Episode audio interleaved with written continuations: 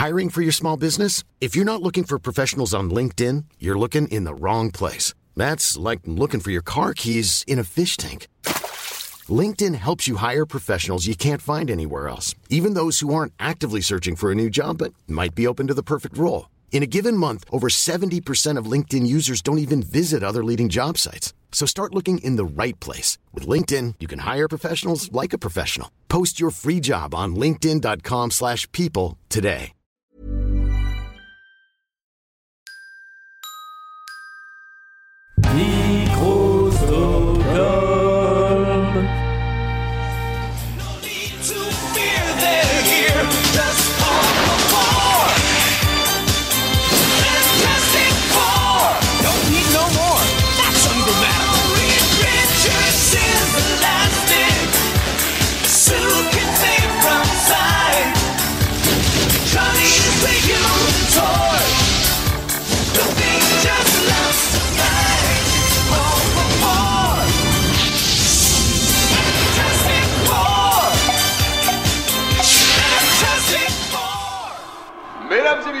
Êtes-vous prêts pour la bagarre?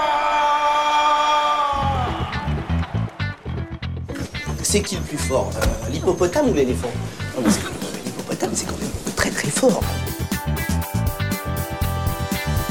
Messieurs, bienvenue au Fight Club. Pas de combat, pas d'entourloupe, je veux un combat propre, c'est compris? Bienvenue dans C'est qui le plus fort, le podcast de toutes les rivalités, surtout celles que nous avons inventées. Aujourd'hui, on va donner vie à un face-à-face entre deux familles de super-héros, puisque les quatre fantastiques vont se friter avec les indestructibles. Avant de présenter notre arbitre du jour, je me permets de rappeler que C'est qui le plus fort s'enregistrera en public en compagnie de trois autres podcasts de Micro Stockholm le 18 décembre à Paris chez le Tank Média. Le lien pour réserver se trouve dans la description de l'épisode.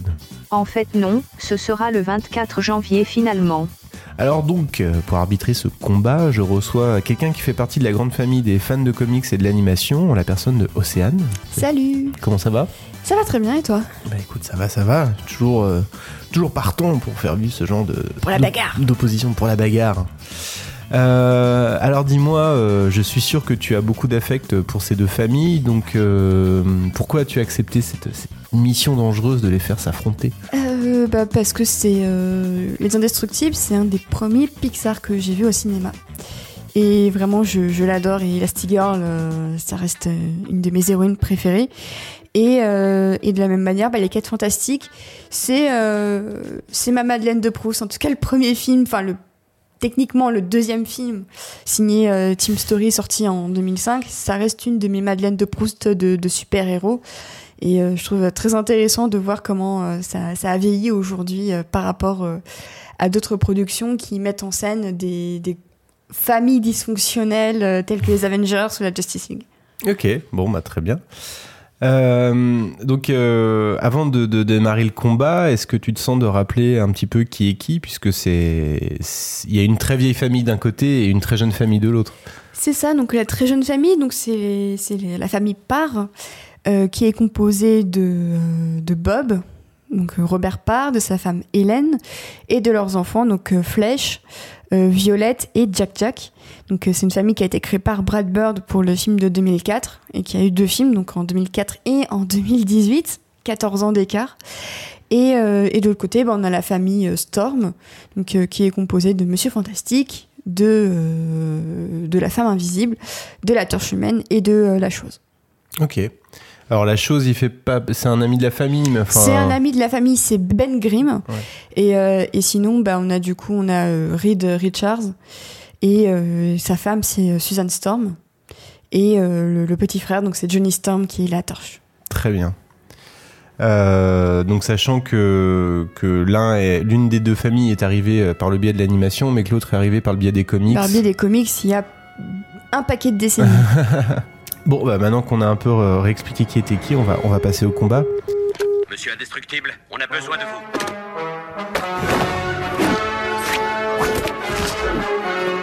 Ça va faire mal. Chérie, viens dîner J'ai pas le temps de dîner Alors la première question est très simple. Euh, laquelle des deux familles est la plus connue? C'est une bonne question. J'aurais peut-être tendance à dire euh, les 4 fantastiques. Euh, parce que c'est c'est une famille qui aussi bénéficie du support comics, qui, a eu euh, plus de films, dont on sait qu'il va y avoir plus de films dans un avenir proche avec Marvel Studios. Et euh, bah, c'est aussi clairement une famille qui a, qui a influencé les Indestructibles, tout simplement. Euh, donc euh, je pense qu'on peut dire que c'est les Indestructibles qui, qui remportent le match. Après les Indestructibles, euh, c'est les 4 Fantastiques qui gagnent le match.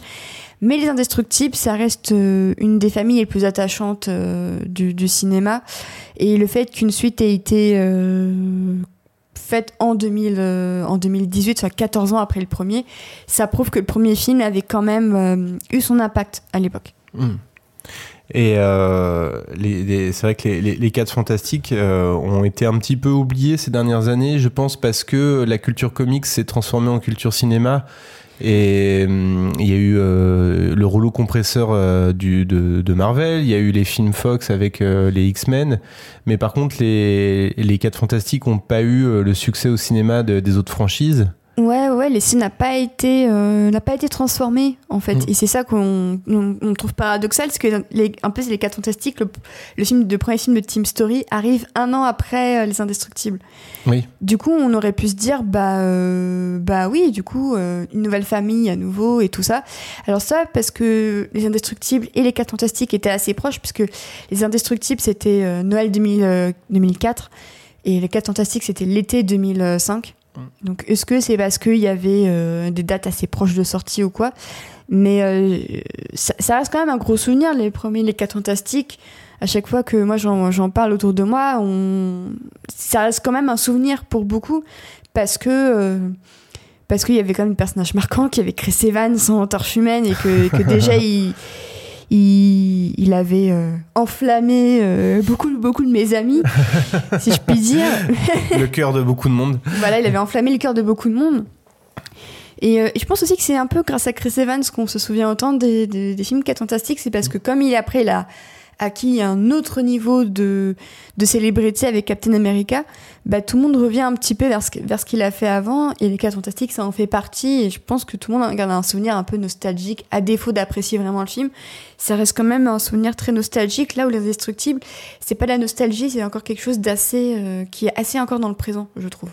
C'est intéressant que tu emploies le mot nostalgie parce que je pense que c'est un peu le mot clé quand on parle de, des 4 fantastiques. C'est Mm. que c'est une franchise qui a été euh, hyper, hyper importante pour Marvel euh, dans les années euh, 60. Ouais. Euh, Enfin, de- des années 60 jusqu'aux années 90, je pense. Euh, Il y avait quand même Civil War dans lequel il y avait quand même Alors, une sacrée importance. Voilà, euh, là ils sont ils sont revenus un peu en, en odeur de sainteté dans, dans les comics à ce moment-là, mais je sais aussi que, enfin je sais, j'ai cru comprendre plutôt euh, que euh, après le rachat de Marvel par Disney, euh, ils ont été un peu mis au placard aussi pour éviter de les mettre trop en avant du fait qu'ils avaient plus les droits au cinéma. Enfin ils ont été, il y a plus de série 4 fantastiques je crois euh, Bah, en comics pendant un moment il me semble. et puis il y a des sacrées mésaventures de, de mémoire. Il y a quelques années, ils avaient tué la torche Ouais. et ils avaient remplacé la torche par Spider-Man dans Ouais. euh, les 4 Fantastiques. Et je sais pas si ça avait duré, mais je sais qu'à l'époque, la décision avait fait euh, lever quelques sourcils parce que clairement. euh, Ok, tuer Spider-Man pour le remplacer dans l'univers Ultimate passe encore, mais là je crois que c'était un peu, c'était vraiment l'univers 616 dans lequel ils avaient vraiment supprimé la torche. Et du coup, c'est là qu'on s'est dit, ouais, bon, c'est peut-être pas si mal de, de ranger un peu ça, hein, euh, un peu pour le moment. Puis après, après, voilà, on sait que de toute manière, ils vont revenir, Ouais. mais c'est juste une question de temps, c'est de savoir quelle place, quelle priorité euh, Marvel Mm. Studios va leur accorder. Ça, pour le coup, c'est là encore une grande inconnue. Mais c'est aussi des héros qui ont eu. euh, Je pense que c'est vrai que c'est des héros qui font un petit peu vintage quand même. Ah, Les complètement. 4 fantastiques. Ah oui, pour Euh, moi, c'est super vintage. Je me souviens quand je lisais les intégrales de Spider-Man euh, Ouais, dans les années 60 et que du coup, il y avait quelques crossovers avec Daredevil, ou ouais. avec les 4 fantastiques. Il y avait ce parfum ultra vintage, ultra pulp, mais c'est enfin, ce que j'adore. C'est vraiment, c'est Ouais. des, dialogues ultra. euh, ultra kitsch mais euh, c'est vrai que c'est vraiment une famille euh, un peu kitsch et je trouve que le film de 2000 les films, le film de 2005 avait un petit peu capté cet esprit un peu kitsch Mm. euh, un peu gentillet Ouais, mais euh, que du coup bah, le film de 2015 avait Ouais. pas du tout réussi ça ouais. Bon, donc du coup, eh ben, qui, est- qui sont les plus connus? C'est encore pour le moment les 4 fantastiques. pour le moment Mais si on refait cette émission dans, dans 50 ans, peut-être, c'est ça on aura un avis différent, on ne sait pas. Je suis pas d'humeur à faire joujou avec toi. C'est marrant, tu dis toujours ça quand les monstres sont plus beaux que toi. À croire que t'es jaloux. Toi, l'allumette commence pas à me chauffer. C'est quand même de ta faute si cette bestiole se balade en ville. Comment ça, ma faute? D'où tu sors ça, tête de brique?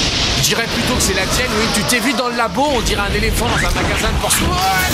Jonathan Spencer Storm, tu n'aurais pas quelque chose à me dire par hasard? C'était pas ma faute, ça te va comme réponse? Non, sérieux, je sais même pas de quoi vous parlez. La sœur fait sans doute allusion à votre altercation près du moniteur interdimensionnel. Vous savez pourtant que mon laboratoire est rempli d'appareils sensibles. Sensible C'est marrant, c'est pas du tout le mot que j'aurais utilisé. Moi, j'aurais dit vachement dangereux. Alors, deuxième question. Euh, laquelle de ces deux familles euh, plus ou moins dysfonctionnelles est la plus soudée? Je dirais les indestructibles, Ouais. quand même. Euh, parce que bah, rien que Civil War, par exemple, a créé une énorme scission euh, dans, la famille, euh, dans la famille Storm. Ouais. Euh, Qu'est-ce qui se passe déjà dans Civil War avec, les, Civil avec les War, Storms alors, avec Là, on, les- par- on ouais. parle du comics On euh, parle Civil du War. comics, voilà. Euh, donc pour rappel, dans Civil War, le comics, parce que le film a un peu fait n'importe quoi avec ça. Alors déjà, c'était quand même, c'était, c'était compliqué. Hmm. Mais bon. Donc dans Civil War, le comics, on a une opposition entre Captain America, donc Steve Rogers, qui veut préserver l'anonymat des super-héros. Et de l'autre côté, on a Tony Stark, donc Iron Man, qui veut créer euh, une, charte pour obliger les super-héros à dévoiler leur identité civile. Donc on a plusieurs héros qui se rangent du côté de Captain America. Et euh, on en a d'autres qui se rangent du côté euh, de Iron Man, dont notamment au début Spider-Man qui dévoile son identité civile dans, une, dans une page assez, assez célèbre et qui aura des conséquences terribles pour Tante May. Et parmi certains de ses alliés, donc Iron Man, il a Ant-Man, donc il a Hank Pym, et il a aussi euh, Reed Richards. Et en fait, il y a une opposition, c'est que Susan Storm est totalement opposée aux idées de euh, Tony Stark, et du coup, bah, ça crée une scission euh, dans leur couple, et la famille se retrouve scin- scindée en deux, rien qu'au niveau conjugal. Et du coup, c'est très intéressant de voir que les idéaux de Tony Stark peuvent scinder une famille en deux.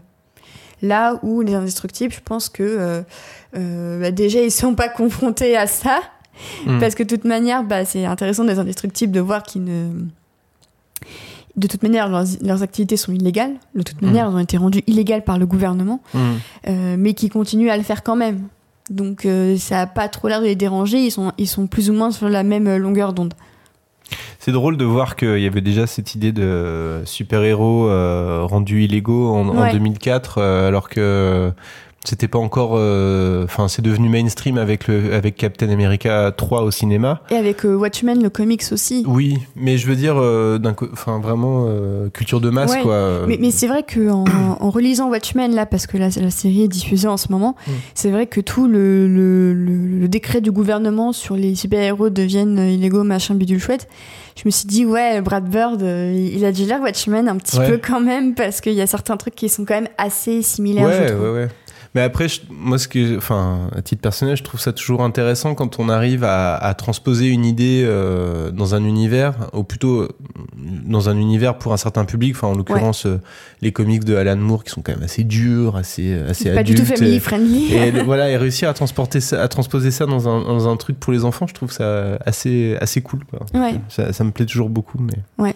dans Les Indestructibles 2, il y a un- une tension de couple quand même, non Si je me rappelle bien, entre euh, les aspirations de l'un et de l'autre?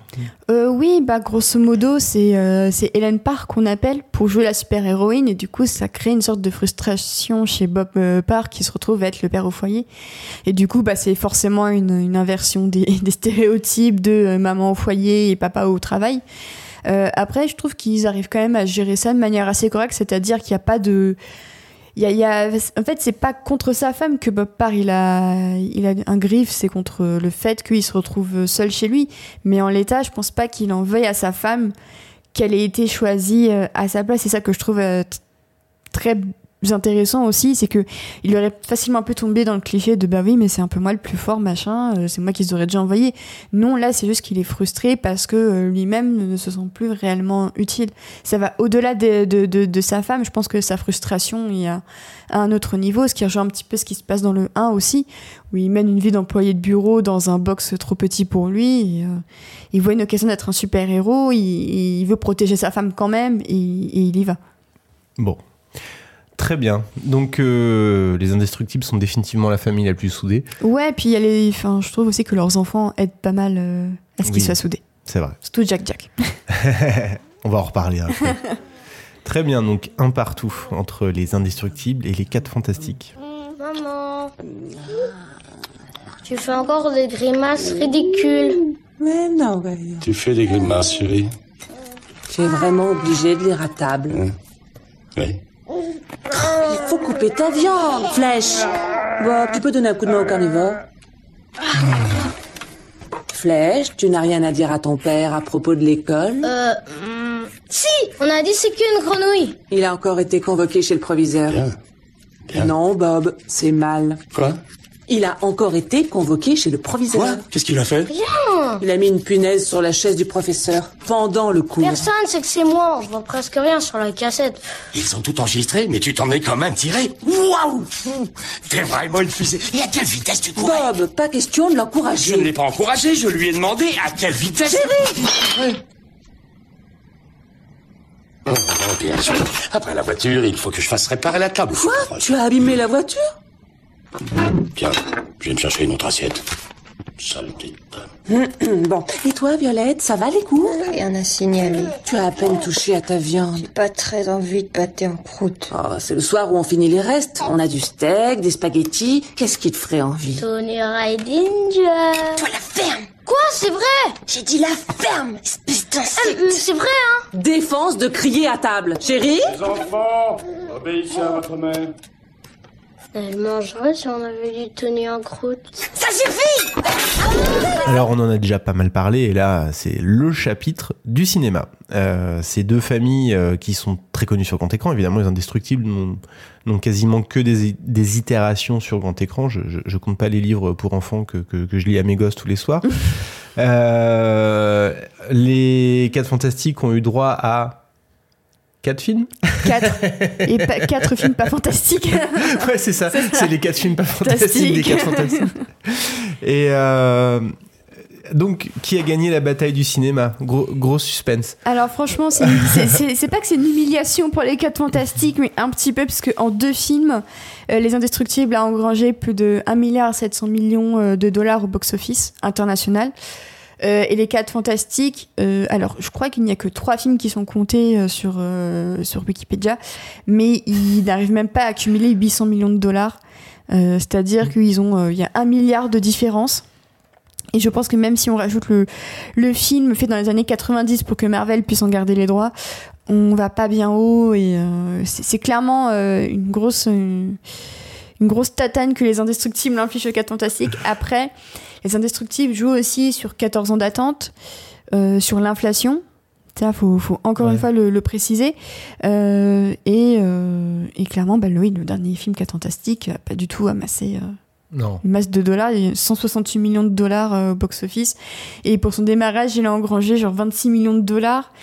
Je pense que c'est à peu près ce que les, Indest- les- les Indestructibles 2 a, a engrangé en, en une seule séance dans tous les États-Unis pour Ouais. donner une idée du truc. C'est-à-dire que, ouais, alors déjà sur la, la, la, la bataille des chiffres, c'est déjà euh, une, bar- une bérésina terrible pour Ouais. euh, nos quatre pauvres fantastiques. Et alors, euh, indépendamment de, de, de ce que chacun peut en penser, je pense que ça va être difficile de trouver beaucoup de monde pour défendre le fait que les films 4 fantastiques sont des meilleurs films que les, les, les indestructibles. Ouais, clairement. Limite, le, je pense que celui qui est le plus apprécié des films 4 fantastiques, ça reste quand même celui de 2005 de Team Story. Ouais. Parce que ça gardait un peu cet esprit un peu kitsch. Euh, on voyait Jessica Alba euh, euh, qui, qui, qui, à qui on avait éclairci la peau parce que bah, on rappelle que Jessica Alba est quand même une actrice latina et qu'ils avaient voulu la faire passer pour blanche alors qu'ils auraient pu la garder en tant que latina, ça n'aurait posé aucun souci. Alors en 2005, Techniquement. on n'était pas prêt. Déjà que On maintenant, n'était pas prêt. Déjà que maintenant, on est moyennement prêt, j'ai envie de dire. Ah oui, ça clairement.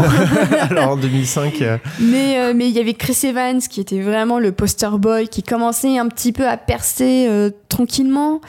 Euh, Il y avait Julian McMahon qui, qui était en plein dans Nip Tuck et qui est sorti de Charm. Des... Il y avait Kerry Washington aussi. euh. Enfin, c'était vraiment une, une époque incroyable, quoi. Et je pense que en le revoyant aujourd'hui, on se dit ah mais ouais, il y avait Kerry Washington avant qu'elle joue dans Scandale et tout ça.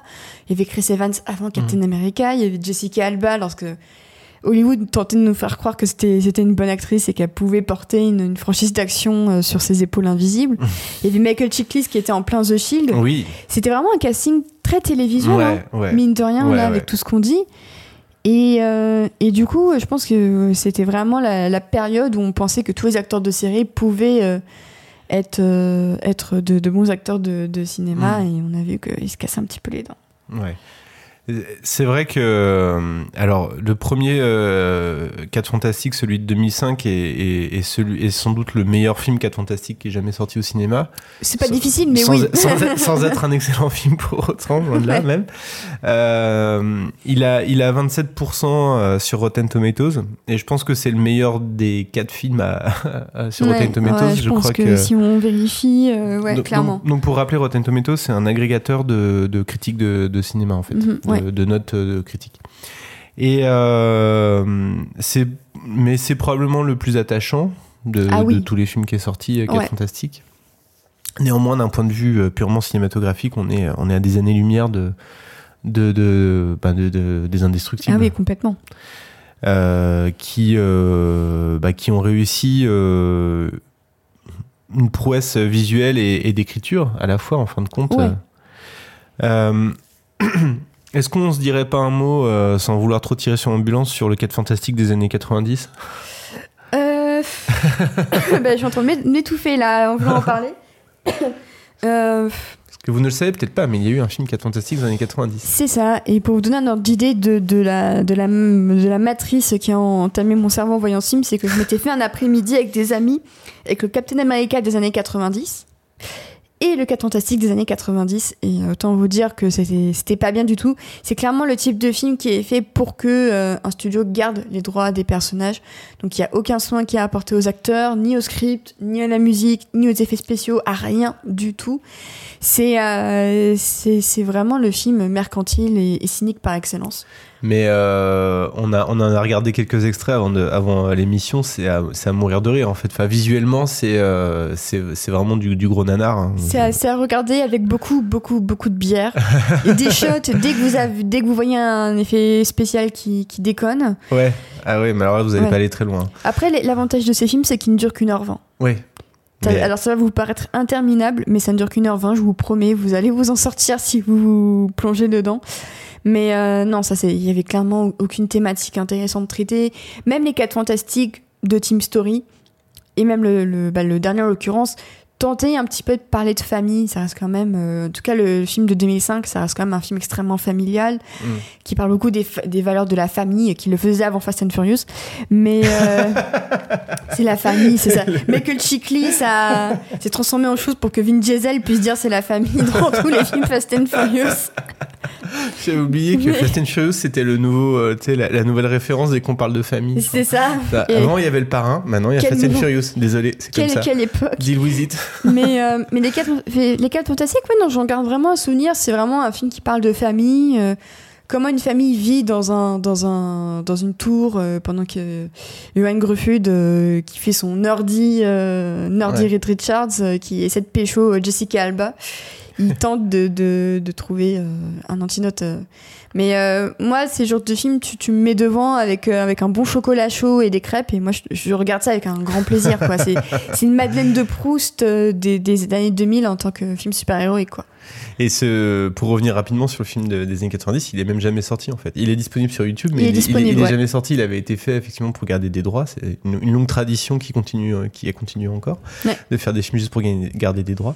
Ouais, Euh. Coucou Spider-Man. Mais euh, et là, il est jamais sorti. Mais allez voir les images sur YouTube, c'est à mourir de rire quoi. Ah Le- les, les- les passages où les bras de Reed Richards euh, s'allongent et tout, c'est- à mourir de rire. Bon, donc euh, 2-1 pour les, Les indestructibles, Indestructibles. qui gagnent forcément la bataille du cinéma.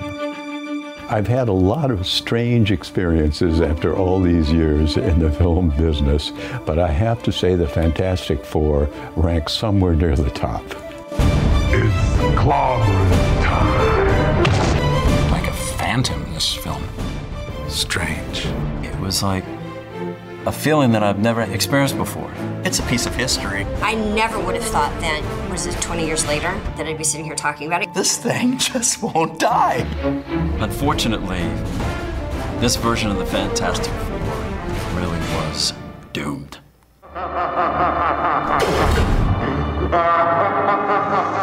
Alors, euh, on a envie de parler un peu d'avenir, parce que on a parlé de nostalgie.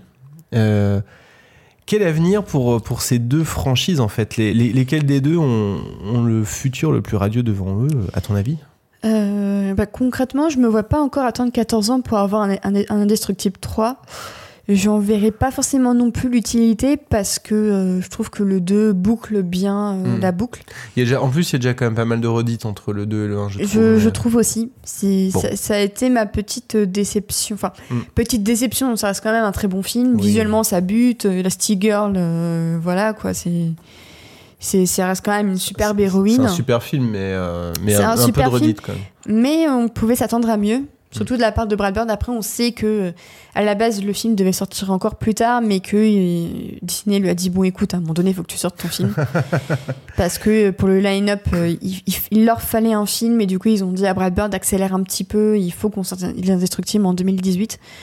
Ce qui, et je me dis, du coup, si on avait attendu un ou deux ans de plus, peut-être que le résultat aurait été mieux. Et du coup, j'aurais pas craché sur une sortie un peu plus, un peu plus euh, retardée. Hmm. Mais pour moi, les, les Indestructibles, je pense qu'on a eu. euh, Le premier, c'était vraiment la, la tarte au citron parfaite, et le, le deuxième, c'était la, la, meringue au-dessus, mais qui était un, un peu cramée. Mm. Et, euh, et du coup, je, je me verrais pas retenter de mettre de la meringue sur la tarte au citron parfaite qui était le moins. Mm. Et du coup, je pense que ce serait bien qu'on laisse les indestructibles tranquilles. De toute manière, les plans de Pixar, c'est quand même euh, très peu de suite parce qu'ils ont, ils ont vu que. euh, Ça avait gonflé tout le monde?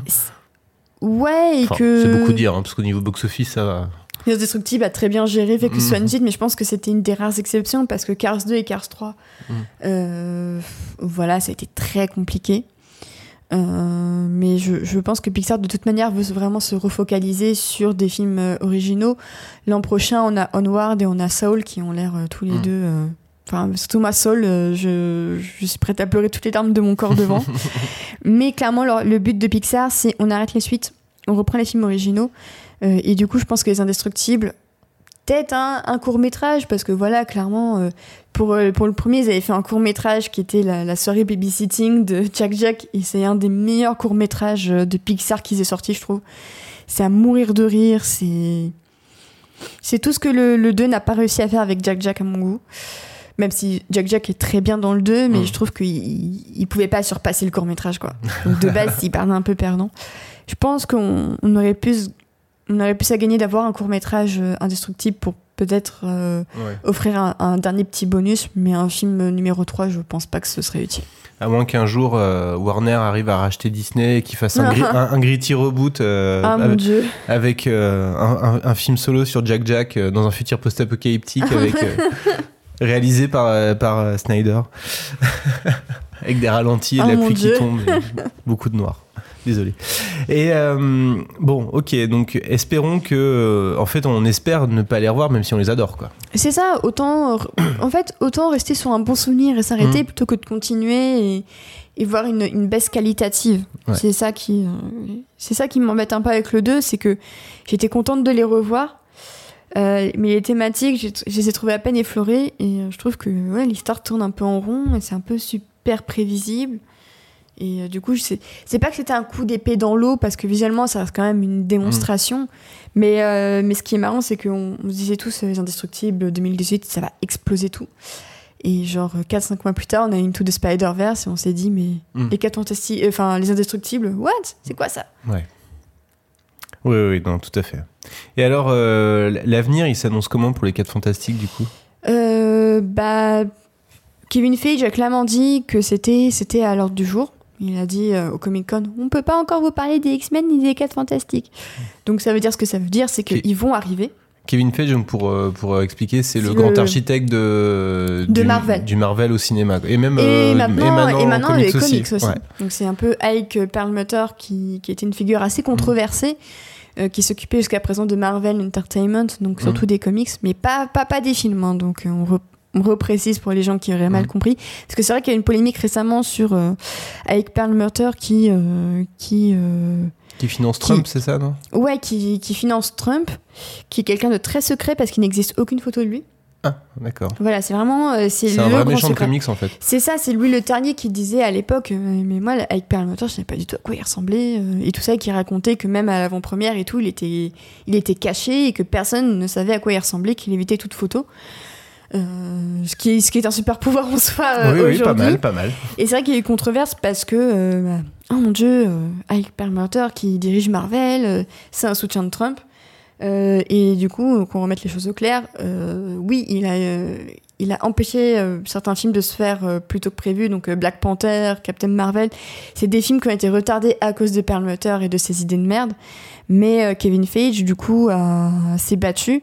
Et on peut dire qu'il a gagné face à Perlmutter. Donc si vous allez voir un Marvel, vous ne donnez pas votre argent à Ike euh, Perlmutter, vous le donnez à Kevin Feige. Donc je ne sais pas quoi en penser. De toute façon, on donne à des retraités floridiens qui, qui sont actionnaires de Disney. Voilà, c'est ça. Mais du coup, donc Kevin Feige a, euh, a dit que clairement les cas fantastiques étaient à l'ordre du jour en même temps que les X-Men, mais euh, il faudra attendre. Et ça, euh, malheureusement, euh, on ne peut qu'attendre. Bon, en tout cas, ils ont, euh, ils ont de l'avenir en cinéma, c'est sûr, forcément. Ouais, ouais. Et, euh, et je suis vraiment. euh, Enfin, moi, j'ai hyper hâte de voir ce qu'ils vont faire. Quoi. Ah ouais, moi j'ai. Ah, et est-ce que tu as des idées de fancast pour les 4 fantastiques? Mais je veux qu'on reprenne Chris Evans pour refaire la torche. Ça serait trop bien. non, aucune idée, mais dis-moi, toi. Euh, bah franchement, ça, tourne depuis quelques années, mais John Krasinski en Monsieur Fantastique et Emily Blunt Ah oui. en Femme Invisible, je trouve que ce serait le, le couple parfait. Ah ouais, intéressant. Ouais, ouais, moi c'est c'est mes chouchous. C'est euh, et euh, après pour la torche, pas vraiment d'idée. C'est tellement dommage que on n'ait pas pu attendre. On aurait pu avoir une, une longue série de, de films 4 fantastiques avec Michael B. Jordan en torche. Ça aurait été cool quand même. Ça aurait été cool. Après, ce qui était intéressant, c'est que pour les 4 fantastiques de 2015, euh, les idées de casting, c'était vraiment euh, l'anarchie complète. À la base, en plus, les gens disaient euh, Alison Williams pour jouer, euh, pour jouer la femme invisible. Il faut savoir qu'Alison Williams, bah, c'est euh, Marnie dans, euh, dans Girls, pour citer un peu, et c'est la copine euh, du héros de Get Out. Voilà. Et du coup, quand ils ont annoncé après Michael B. Jordan, ça avait commencé à râler un petit peu. Et, effectivement, ils ont ensuite annoncé Michael B. Jordan, donc on s'est dit bon, pourquoi pas. Et ils ont réannoncé une actrice blanche, actrice blanche donc Kate Mara pour jouer pour jouer à Susan Storm. Et je m'étais dit mais c'est dommage parce que vous auriez pu avoir un, un couple de frères et sœurs euh, afro-américains. Mm. Et au lieu de dire ah bah machin, le frère a été adopté ou tout ça, bah je trouve qu'en fait ça, ça gâche un petit peu la, la dynamique en fait. Ouais, ouais, c'était, c'était vraiment. On- euh, croyait pas à cette histoire de frères et sœurs. C'était vraiment un drôle de choix. ouais. C'est ça, alors que si tu, tu vas direct euh, et tu prends un, un, un duo d'afro-américains, bah, le public va y croire. Mm. Ouais. Au lieu Bah, de dire bah, il a été adopté, ceci, cela.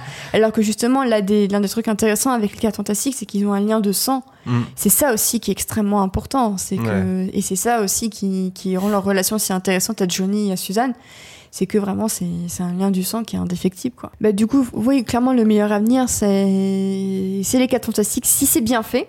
Ouais. Parce que je trouve que si, si les films sont mal faits, le point irait à être indestructible parce qu'un avenir radieux, parfois, c'est juste savoir s'arrêter au bon moment. Tout à fait. Donc. euh, Je dirais un, un- un point partout parce que je trouve qu'on est encore trop indécis par rapport aux, euh, aux 4 fantastiques. D'accord, très bien. Donc ça fait, euh, je reprends le compte, on est à, donc on est toujours à 2-1 du coup. Ouais. 2-1 pour Les indestructibles. les indestructibles. je suis un peu dissipé. Tu as une tête de déterré, Robert. Je dors presque plus. Je gâche la vie de ma fille. Ils arrêtent pas de changer les maths. Il nous fallait des petites piles, mais j'ai acheté des grosses piles. Résultat, on n'a toujours pas de petites piles. J'ai mis un t-shirt rouge dans une machine de blanc, le linge est ressorti rose. Il n'y a plus d'œufs dans le frigo. Élever un enfant convenablement est un acte plus qu'héroïque. L'élever convenablement. Je remercie le ciel tous les jours de m'avoir épargné cette tâche. Donc 2-1 pour les indestructibles. Euh, il nous reste un round de prévu. Euh, Est-ce que les indestructibles vont euh, remporter le dernier point et donc euh, clore le débat ou est-ce qu'on va devoir euh, faire appel à un, point décisif? Le suspense est maximal. Dans une bagarre, dans une arrière-cour où, où on veut d'ailleurs, hein, dans un stade, euh, dans une... Dans sur un aéroport, Dans une autre dimension, dans un aéroport. tu veux dire un aéroport militaire ou un aéroport genre à Orly dans des, dans des boutiques Un aéroport à Berlin, vidé, euh, je sais pas si ça te dit un truc. ce genre Ce d'aéroport-là, genre pas, pas- d'aéroport pas un aéroport euh, Booba et... euh, Non, non, pas au duty free. voilà, pas au duty free. Donc, euh, dans une bagarre, bah, qui gagne, quoi? Les indestructibles. Ah ouais? Bah, ils ont euh, un avantage euh, du nombre. Ouais. Parce qu'ils sont 5 par rapport à 4. C'est vrai. et je pense que oui, non, c'est clairement, euh, c'est clairement les indestructibles euh, qui gagnent. Ça Et- dépend, ça dépend quel âge a Jack Jack, en fait. Bah, en fait, le fait qu'ils soient un bébé, je trouve que ça le rend plus redoutable parce qu'il a aucun contrôle de ses, aucun contrôle de ses pouvoirs. Mm. Du coup, il peut vraiment faire n'importe quoi, mais à une échelle euh, cosmique. Ouais. C'est une arme de destruction massive. C'est un, un bébé comme arme de destruction massive. Mm. Du coup, je me dis que euh, il pourrait très bien euh, faire en sorte que il pourrait très bien se transformer en matière qui peut traverser la chose. Mm. Et du coup, euh, déjouer tous ses, tous ses plans. Il pourrait euh, se transformer en matière qui ne craint pas le feu. Euh, il aurait un champ de force qui l'empêcherait de, de, de voir la femme invisible arriver de manière invisible. Et Monsieur Fantastique, bah oui, il a le même champ de force et il rejette ses coups de poing. Hmm. Après, de l'autre côté, on a aussi la femme in- invisible qui a son champ de force. Mais le truc, c'est qu'elle est face à Violette aussi, Hmm. qui a le même pouvoir. Donc attends, ce serait comment la bagarre? On aurait, on aurait euh, Bob contre la chose, forcément. Ouais, puisqu'ils ont ouais. les mêmes pouvoirs, donc euh, les pouvoirs de, de force. Alors qui est le plus fort entre les deux euh, ah, Est-ce que la, la chose est un peu plus fort quand même, non? Moi, je pense que ce serait la chose, ouais. Ouais. bon. Là-dessus, ce serait la chose. Après, on aurait euh, Violette face à la femme invisible. Ah, la femme invisible gagne quand même. Elle a peut-être plus de. Ouais, elle a plus de, de, de, pou- de force. de, de force. Ouais. Après, on aurait euh, Elastigirl contre euh, Reed Richards. Et là, je pense que c'est Elastigirl qui gagne. Alors, Elastigirl gagne peut-être sur les, les pouvoirs euh, purs, mais Reed Richards, c'est quand même un scientifique super intelligent. Ouais, mais en l'occurrence, si t'es sur un champ de combat, je sais pas comment Reed il peut se débrouiller sans ses instruments. C'est-à-dire que s'il a été pris, euh, s'il a été pris de court, il se ferait avoir. S'il a pu préparer le combat, peut-être qu'il aurait Ouais. inventé une machine euh, incroyable pour, euh, pour déjouer Ouais. tout ça. Mais euh, moi, je pense que sur le, le- le combat pur, c'est Elastigirl qui gagne. Bon. Alors après, on aurait, on aurait Flèche contre, contre la torche. Eux, ils, ont, Euh, ils ont pas les mêmes pouvoirs. mais- Ouais, mais Flèche peut éteindre la torche, je Ouais. pense. Et après, t'as Jack Jack qui est une arme de destruction massive et qui peut donc faire n'importe et faire Ouais, n'importe ce quoi. serait Jack Jack qui ferait La différence. Qui ferait la différence à la fin. Ouais. Donc, je pense que c'est c'est Jack Bon. Jack qui qui donne le point aux indestructibles. Désolé les 4 fantastiques, Fantastique, c'est comme ça, hein, c'est indestructible qui gagne.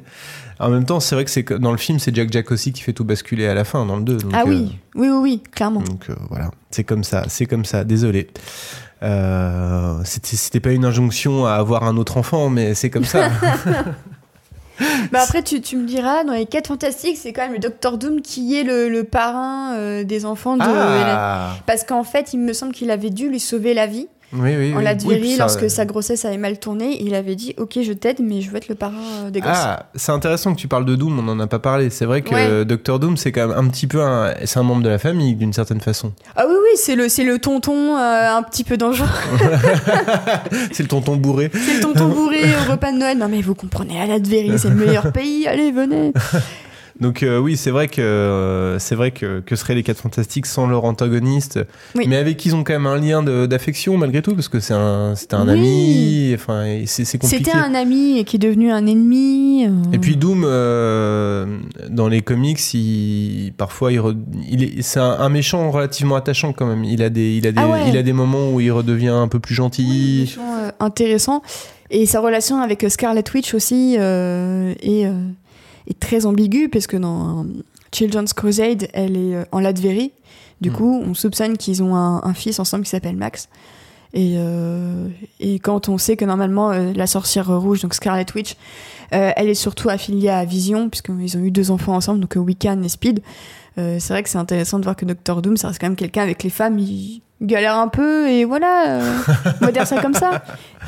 Euh, peut-être que donc peut-être que s'il y avait une, euh, une bagarre une bagarre, est-ce que tu crois que Victor, est dans un bon jour, il viendrait pour aider les 4 fantastiques ou il les laisserait galérer contre les, Oui, oui, oui, je pense qu'il viendrait les aider sans problème, clairement.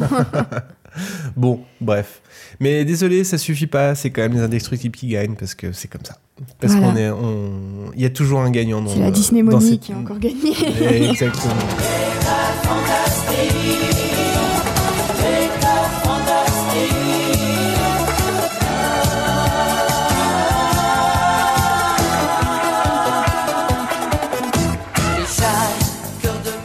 Bah, merci Océane. Et merci beaucoup de l'invitation. Euh, où est-ce qu'on peut te retrouver? Ouais, bah, vous pouvez me retrouver sur mon podcast, le Lemon Adaptation Club, qui est disponible sur toutes les plateformes euh, de podcast et sur les réseaux, les réseaux sociaux aussi. Je suis surtout active sur Twitter où j'échange des, des idées de, de podcast avec, avec les gens. Et sinon, vous pouvez me retrouver de manière régulière le dimanche dans Hyperlink, l'émission pop culture de VL Media diffusée sur euh, Twitch de 17h à 18h30. C'est c'est quoi ton compte Twitter du coup? Euh, Lemonade Exit. Très bien. Vous pouvez soutenir l'émission sur Tipeee. Euh, c'est qui le plus fort de plus euh, Tipeee, euh, T-I-P-E-E-E-E. Ça permet de- d'enregistrer des nouvelles émissions publiques et d'assurer le, le rythme hebdomadaire. Euh, donc, je parlais public. Vous pouvez retrouver également l'émission euh, en, en- en public et euh, avec plein de monde le 18 décembre au Tank Média à Paris. Le 24 janvier, Scrognonieux. Euh, on parlera probablement de David Bowie et de Freddie Mercury. Donc c'est un, un duel qui va faire probablement pleurer les fans de musique. Sous pression.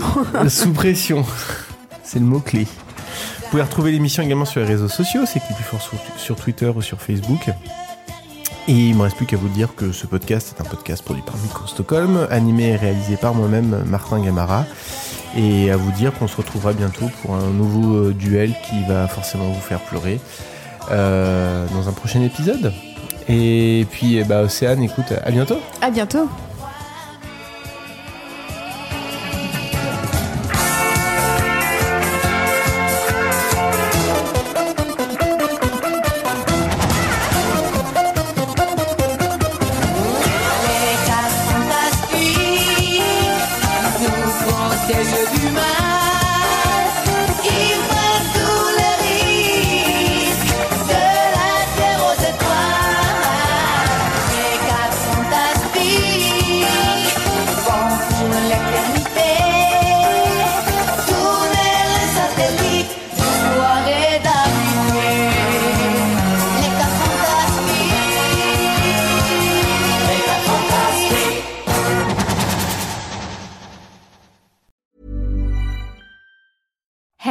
Paige DeSorbo from Giggly Squad. High quality fashion without the price tag. Say hello to Quince.